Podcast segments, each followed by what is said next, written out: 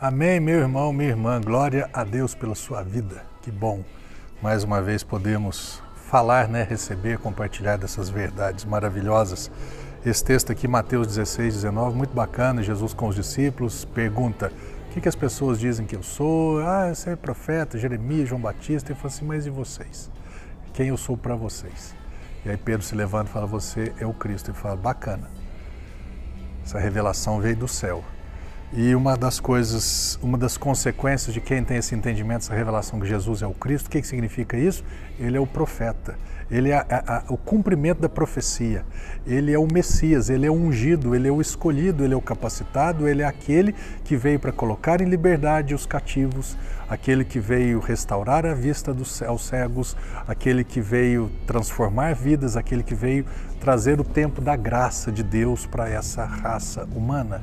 Então, quando Pedro entende que ele é o Cristo, Jesus fala para ele: Então eu darei a ti, Pedro, as chaves do reino dos céus, e o que ligares na terra haverá sido ligado nos céus, e o que desligares na terra haverá sido desligado nos céus. E aqui não é ligar igual um interruptor acendeu e apagou a luz. O ligar aqui é atar. Prender é ligar, e desprender é o desligar. Então, o que, que eu tenho prendido à minha vida? Coisas boas ou ruins? O que, que eu tenho procurado deixar é, é, é, solto na minha vida? Coisas boas ou coisas ruins? Então, você que tem o entendimento que Jesus é o Cristo, tem essa revelação de que Ele não é simplesmente o, um, um, um mestre, Ele não é simplesmente uma pessoa boa, Ele não é um líder, mas Ele é o Cristo, Ele é o Filho de Deus, Ele não é um dos, Ele é o Filho de Deus é o Senhor, Ele é o Salvador, Ele é o Cristo.